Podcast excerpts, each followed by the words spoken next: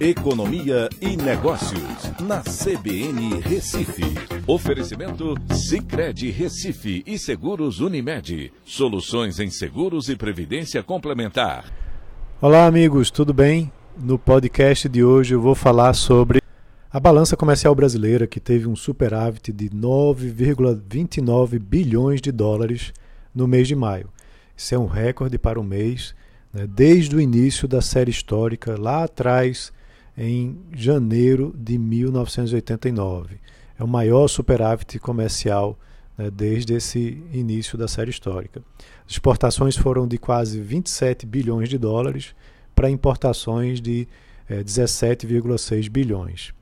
É, e isso, é, quando você vai olhar, até então, o maior superávit para um mês tinha sido no ano passado, de 6,8 bilhões né, para o mês de maio de 2020 é importante a gente entender né, o, que é que está, o que é que está por trás disso. É, e tem muito a ver com esse novo superciclo de commodities que, estão, que está acontecendo. Tanto commodities agrícolas como commodities minerais. Os produtos agropecuários tiveram uma valorização de 31,4% em relação ao mesmo mês do ano passado. E na indústria extrativa, que aí são os commodities minerais, é, o, o aumento de preço, a valorização do preço internacional foi de 119,5%. Já na indústria de transformação, também houve uma valorização de 19,1%. É, quando a gente olha os primeiros cinco meses desse ano, a balança teve um saldo positivo de 27,52 bilhões de dólares, que é um valor 74,3% maior que o mesmo é, período do ano passado, quando então o saldo foi de 15,79 bilhões. É, a gente tem que também entender quais são os principais compradores.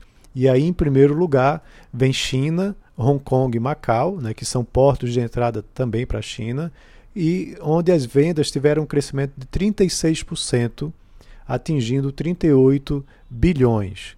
Depois vem a União Europeia, que teve um aumento também de 16%, com vendas de 14,07%.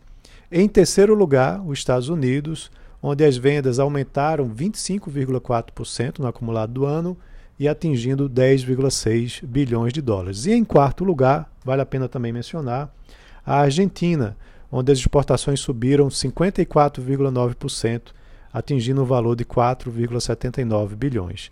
É, esse período ele está sendo muito importante, onde vai trazer muitas divisas aqui para o Brasil.